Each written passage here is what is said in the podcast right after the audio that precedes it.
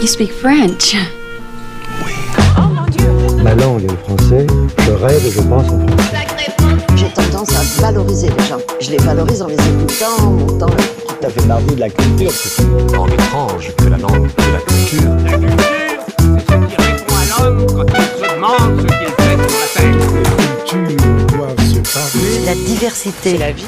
Bonjour et bienvenue au balado de la Nuit des idées. C'est une collaboration entre Radio-Canada et les Alliances françaises du Canada. Mon nom est Geneviève Potvin. Je suis journaliste culturelle pour ici Alberta et je serai votre animatrice pour cette discussion qui portera sur l'introduction du pronom Yel dans le dictionnaire. Aujourd'hui, je suis en compagnie de mon invité et d'un ami, il faut le dire, euh, Martin Bouchard, avec qui j'aurai le plaisir d'échanger sur le sujet. Bonjour Martin. Bonjour Geneviève. Ça va bien ce matin? Ça va super bien.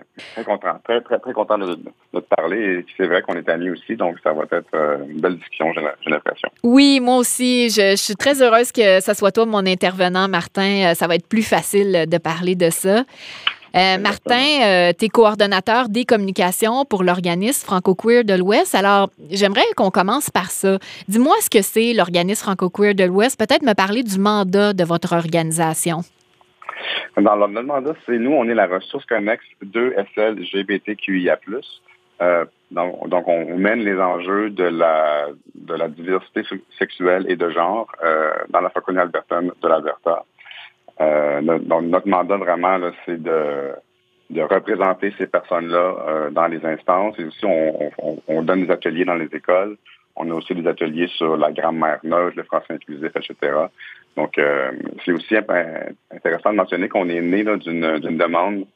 Euh, il y avait une demande de, de, de créer des, des là, des alliances hétérosexuelles et allosexuelles dans les écoles Oui, auprès de auprès de FGA. Donc, euh, FGA, qui est euh, l'organisme francophonie jeunesse de l'Alberta, peut-être pour les gens qui connaissent pas. Là. exactement, c'est ça. Donc, c'est vraiment c'est vraiment né d'un besoin communautaire. Là. On va se demander, Martin, si la langue peut avoir un impact sur la construction de notre identité.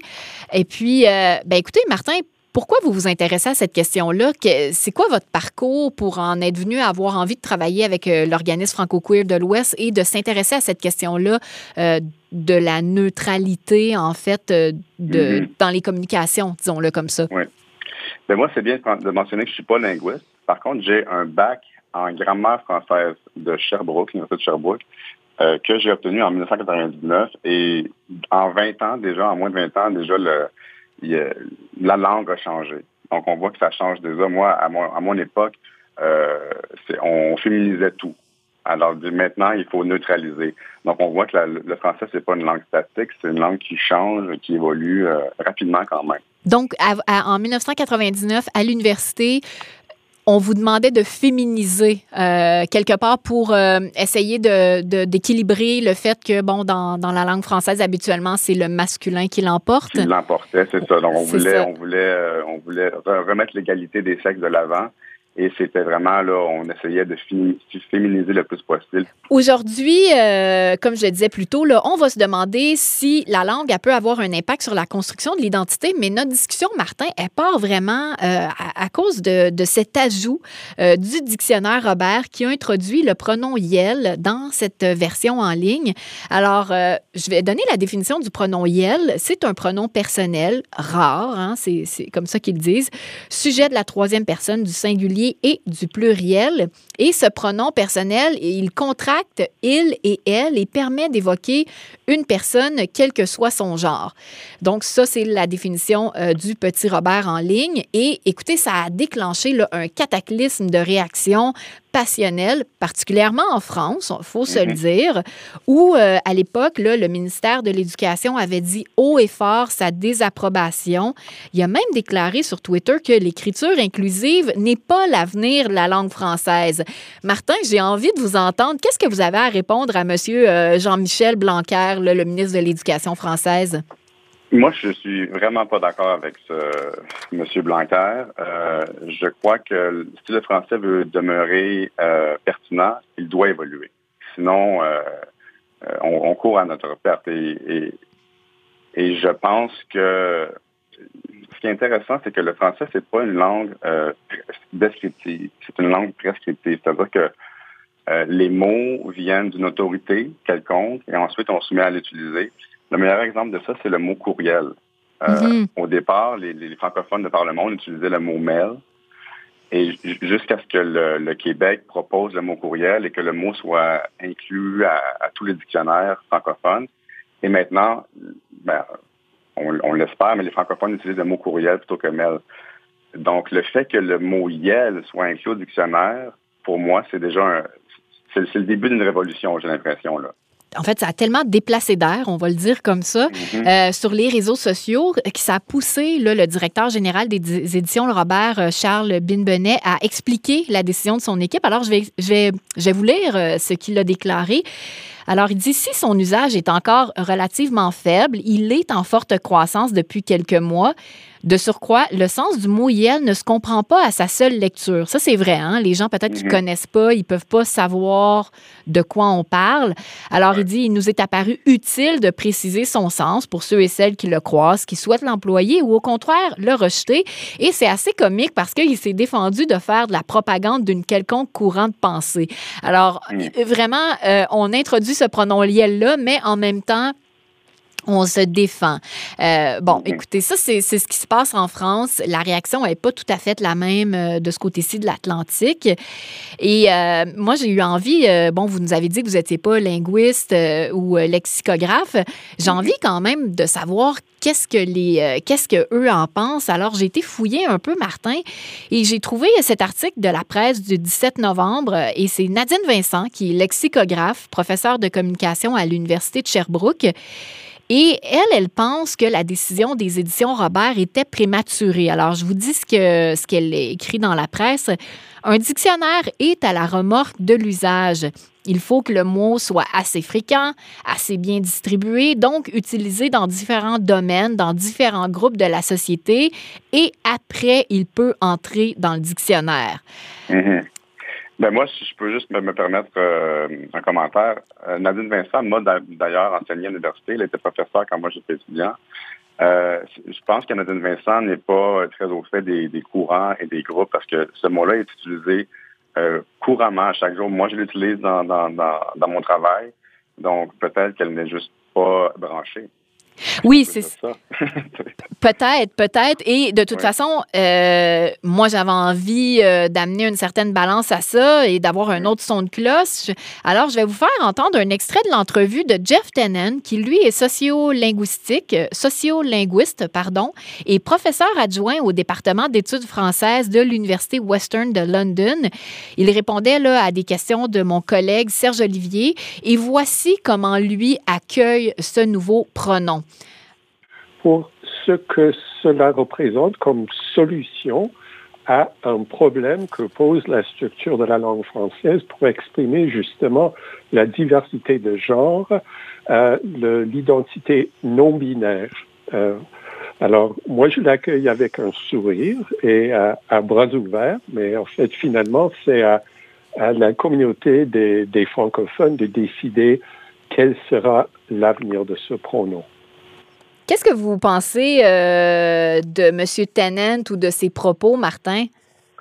Je suis quand même d'accord avec lui. Il l'accueille avec un sourire et les bras ouverts. Je crois que ça, c'est la bonne attitude euh, à avoir quand on parle de non-binarité. Euh, oui, moi, je suis très d'accord avec, avec son opinion. Alors là, vous nous avez parlé de non-binarité.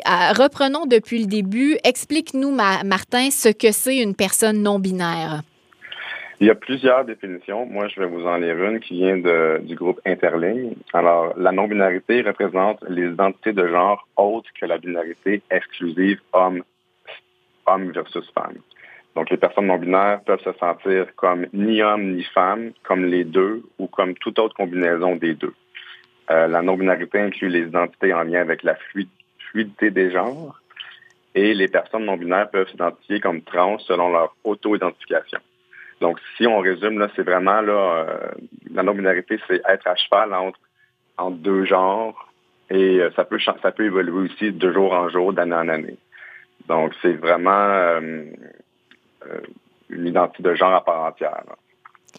Il y a euh, la collègue Mireille Langlois, qui est animatrice de culture et confiture là, sur les ondes de Radio-Canada ici, qui a rencontré Joël Perras et qui a écrit un texte intéressant, c'est vous d'ailleurs, qui l'a partagé avec moi. Et ce texte, il décrit le parcours euh, pas toujours simple de l'acceptation et le titre du texte est Moi, Joël, non-binaire. Je vous lis un extrait et ça va, ça va rejoindre un peu la définition là, que, que tu viens de nous lire, Martin. Alors, elle dit, la fluidité fait partie de mon genre. Je ne vis pas l'expérience de mon genre de façon binaire, homme ou femme. Je suis entre les deux, des fois un peu plus l'un ou l'autre, des fois je ne suis ni un ni l'autre. Et c'est une fluidité qui est comme une danse. Je trouve ça très beau. Euh, elle dit aussi, ça a pris beaucoup de temps pour y arriver. Euh, je peux dire maintenant que c'est une fluidité dans laquelle je suis à l'aise. Alors, ça, ça vient vraiment rejoindre là, ce que tu nous disais, Martin. Absolument. Et la façon dont elle se décrit, euh, cette personne-là, c'est la bonne façon, dans le fond, c'est que les personnes non-binaires, il y a une danse. parfois, elles se sentent plus hommes, moins, moins hommes, les deux. Euh, donc, c'est vraiment, là, comme elle l'a dit, un tango, finalement. Moi, j'apprécie beaucoup la façon dont elle se décrit, cette personne-là. Euh, donc, tu vois, j'aurais pu utiliser Yel ici en disant j'apprécie comment Yel se décrit. C'est vrai que c'est un travail quand même, hein, parce qu'en préparant le. Oui, oui. en préparant le balado, il a fallu euh, que je revise un peu mes standards de pensée et tout ça. Euh, mais c'est intéressant parce que ça nous fait travailler et puis ça, nous, ça nous tient sur le qui-vive, là, Martin. J'aime beaucoup ça. Absolument. et c'est assez difficile, mais c'est un apprentissage. Et, et comme le disait M. Thomas, il faut y aller à bras ouverts avec le sourire. Euh, la langue change et évolue. On fait partie de ça, donc euh, participons au mouvement finalement.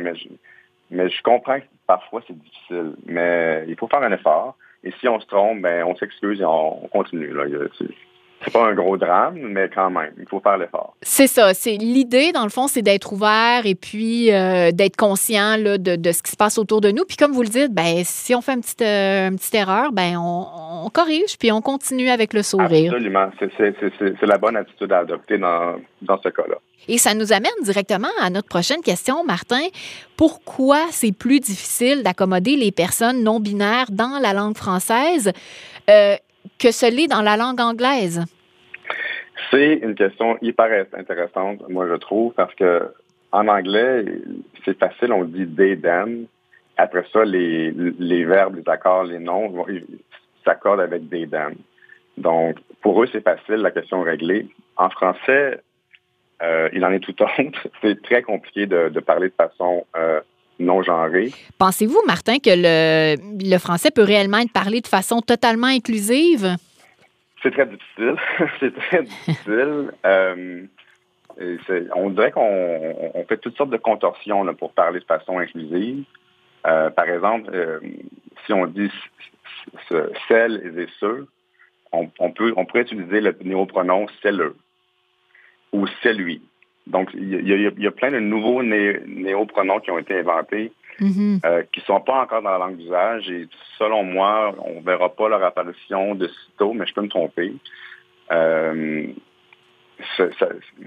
il va falloir que le français peut-être s'adapte ou, encore une fois, je ne suis pas linguiste, donc je ne sais pas comment comment tout ça va se, dérouler devant nos yeux. Mais c'est difficile quand même, là, il faut il faut le dire. Euh, ça demande euh, il faut rester sur nos gardes, sur le qui-vive. On peut, on fait beaucoup d'erreurs. Moi, j'en fais moi-même. Et pourtant, je travaille dans le milieu, donc euh, c'est difficile. Mais ça, prend une ouverture d'esprit. Puis plus tard, là, Martin, euh, j'ai une question intéressante qui est en fait avec certaines lectures que j'ai faites. L'arrivée du, du néo-pronom Yel dans le dictionnaire, concrètement, ce que ça vient changer, Martin, c'est un peu ce que vous nous expliquez. C'est que ça ça permet aux gens d'être quelque part plus heureux puis plus, euh, plus en confiance de la de l'identité euh, qu'ils veulent montrer au reste de, du monde finalement. Absolument. Et, pour moi, pour moi, ça c'est un cadeau que le dictionnaire de Robert a, fait aux personnes non binaires. Euh, ça leur donne de la crédibilité aux yeux de la population générale. Ça, ça légitimise vraiment leur, leur parcours euh, elles ont une preuve de dire, ben, regardez, là, moi, je, je suis une personne non binaire et il y a un néopronom qui a été créé pour moi. Donc, je, je le vois vraiment là, euh, comme un pas dans la bonne direction. C'est un petit pas, hein, Mhm. mais déjà, je trouve que ça, ça donne du souffle à un mouvement qui, est vraiment, on- qui avait besoin d'être, de, de voir ses alliés se rallier derrière elle, de, de- de- derrière, derrière elle. et et euh, moi, je, je ne vois que du positif dans ça, mais encore une fois, c'est un petit pas. On pourrait, d'autres néopronoms pourraient faire leur apparition. Qu'on pense à, à tous, bonjour à tous, au lieu de dire bonjour à tous et à toutes. Oui. Euh, c'est là, j'en ai parlé un peu, c'est là, c'est lui, tout ça. Il y a, il y a- il y a vraiment une foule de néopronoms qu'on pourrait euh, inclure dans les dictionnaires, dans les dans les guides de grammaire pour justement que les nos comparses, euh, nos concitoyens se sentent plus plus inclus dans la société. Martin, je, vais me faire l'avocat du diable, là, euh, mais j'ai trouvé ça super intéressant. Euh, c'est, un article de, du Devoir du 27 novembre 2001. hein. Tout ça euh, qui découle, en fait, hein, de l'arrivée du pronom Yel dans le dictionnaire. C'est un article de la journaliste Marilou J. Marsan et elle pose une question intéressante et qui mérite réflexion. Elle dit Au cours des dernières années, les connaissances sur les identités de genre ont évolué et le discours autour de ce phénomène Nous reconnaissons que le spectre des identités de genre demeure large et varié. Là, la question qu'elle pose, elle dit faudrait-il pour autant accorder un pronom pour chacune des identités de genre, surtout dans laquelle optique d'intégration absolue de tous les visages de la société? Et en fait la question qu'elle pose à la fin de tout ça, c'est quel sera l'avenir de l'enseignement de la grammaire? Parce que, on le rappelle, la langue française, en fait, euh, elle est genrée dans, dans le sens de, euh, pas nécessairement du sexe, mais euh, qu'on donne un genre aux objets. Donc, euh, une table, une chaise, euh, Ouais. un tableau. Et ça, ça pose des vrais défis, là. Je veux dire, déjà, on va se le dire, les cours de grammaire, moi, j'ai des enfants au secondaire. Les cours de grammaire, c'est pas leur cours préféré. C'était probablement pas Mm. mes cours préférés quand j'étais à l'école. Mais l'origine de la langue française, hein, c'est le latin et de là découle le genre de la langue française. Donc, qu'est-ce que, qu'est-ce que vous pensez de ça, vous? Parce que c'est vrai que ça pose euh, un, un petit problème là, d'accord. Je suis quand même d'accord avec, avec, avec la journaliste. Elle pose une, une question qui mérite réflexion. Euh, je n'ai pas de réponse à cette question-là. Moi, je crois qu'il faut y aller euh, tranquillement. Mhm. Mais, tu sais, il n'y aura pas un changement gra- grammatical demain matin. Là. Non. Et, les gens, les, les- les gens qui s'en inquiètent peuvent dormir sur leurs deux oreilles. Euh, c'est pas demain la veille qu'on va parler de façon neutre, de façon écrite, que, que les guides de grammaire, moi j'avais étudié avec le, le Grévis, c'est pas demain qu'on va apprendre de façon la, la grammaire neutre et inclusive. Par contre, je vois pas pourquoi on s'empêcherait d'être euh, de notre époque et de, suivre la marche finalement. Euh, sinon, sinon, les gens vont se tourner vers l'anglais. Moi, je crains, je crains que c'est une possibilité. Donc, euh, c'est une très bonne question. Et je- je- on l'a on l'a mentionné plus tôt.